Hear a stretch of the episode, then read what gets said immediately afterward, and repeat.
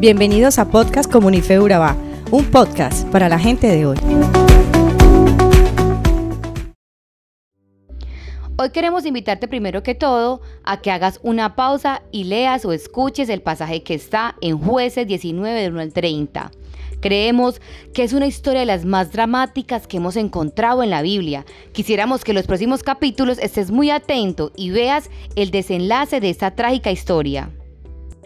Según algunos teólogos, este libro fue escrito por alguien que era promonárquico, con el fin de justificar el por qué Israel necesitaba un rey.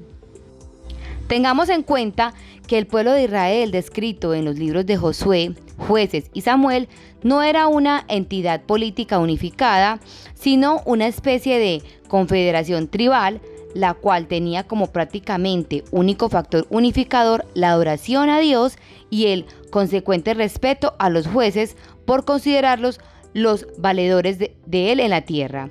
En otras palabras, el Israel post-éxodo y premonárquico era una critarquia, lo que quiere decir el gobierno de los jueces. Bueno, colocándolos un poco al contexto de la historia, iniciamos su desenlace.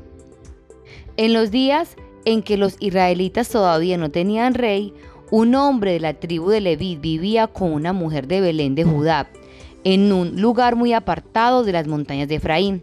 Su mujer le había sido infiel y había huido a la casa de su padre, seguramente para evitar un posible castigo al haber sido descubierta.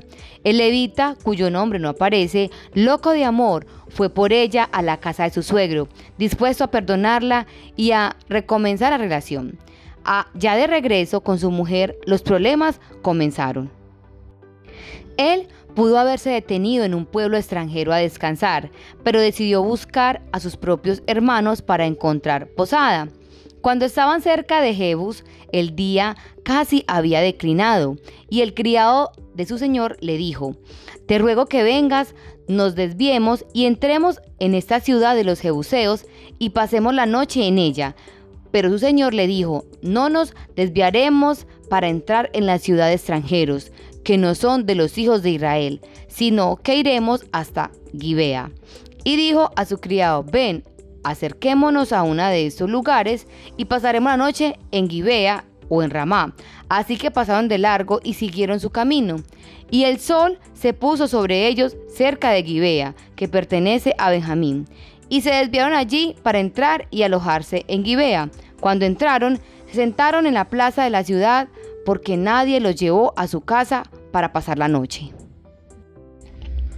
Como podemos ver, en esta historia la misericordia y la hospitalidad oriental no se daba a notar por ningún lado. ¿Y no les parece que esta es la realidad que hoy vivimos? Hoy vivimos tiempos en donde la hospitalidad y la cordialidad han sido cambiadas por el desamparo y la hostilidad. Lamentablemente, en esta historia lo peor todavía no ha pasado.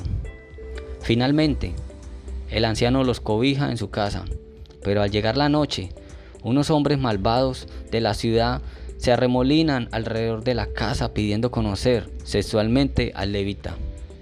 Los israelitas eran ahora más parecidos a los sodomitas del tiempo de Lot que al pueblo santo de Dios. Ante la insistencia de estos hombres malvados, el levita entregó a su mujer, quien fue violada hasta el amanecer, y posteriormente murió. En su desesperación, el levita corta a su mujer en pedazos y lo envía por todas las tribus de Israel. Todos los que veían esto decían, nunca hemos visto algo así, nunca desde que nuestro pueblo salió de Egipto ha ocurrido algo parecido. Tenemos que hacer algo, pero pensémoslo bien antes de actuar. Hoy por hoy seguimos viendo cosas horrorosas que dejan nuestro corazón vacío y sin esperanza. Todos los días, la degradación de nuestra humanidad nos sorprende cada vez más. Es increíble todo esto que está pasando, pero ¿qué tenemos que hacer nosotros? No podemos caer en el egoísmo, ni tampoco en el monasticismo evangélico que le da la espalda a la realidad. Debemos seguir siendo sal y luz que vence la degeneración y la oscuridad. Debemos nutrirnos de amor y orar como el apóstol Pablo decía. Le pido a Dios que ustedes se amen cada vez más y que todo lo aprendan bien y lo juzguen correctamente, para que sepan cómo elegir lo mejor. Así, cuando Cristo vuelva, estarán sin pecados y nadie podrá acusarlos de nada, porque con la ayuda de Jesucristo, ustedes harán lo bueno para que la gente alabe y honre a Dios. La invitación de este devocional es que podamos adoptar una cultura de hospitalidad, en vez de crear muros entre nosotros debido a nuestros prejuicios. Debemos crear puentes de reconciliación, de cuidado de los unos a los otros, de amor y de paz. Esto lo vamos construyendo mediante nuestras acciones, mediante nuestra relación con Jesús. Por eso quiero invitarte a que me acompañes en esta oración. Amado Dios, queremos pedirte que nos ayudes a tener esa sensibilidad y esa hospitalidad por las demás personas, por aquellas que necesitamos. Como dicen Romanos 12:16, vivamos como si fuéramos uno solo, no seamos altivos, sino juntémonos con los humildes. No debemos creernos más sabios que los demás. Ayúdanos, Señor Jesús, a que tengamos ese amor que tú tuviste por todas las personas, que podamos cada día ser más como tú. Gracias, Señor. Oramos en el nombre de Jesús.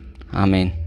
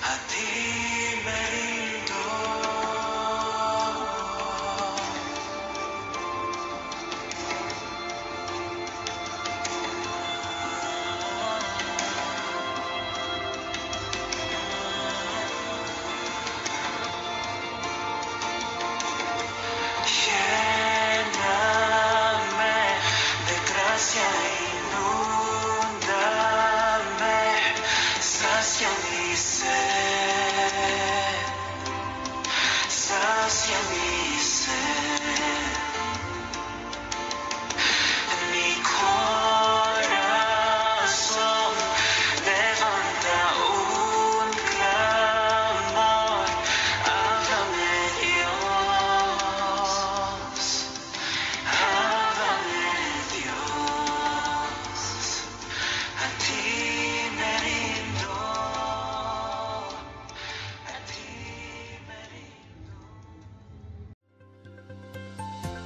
Somos Comunife Urabá, un lugar para la gente de hoy.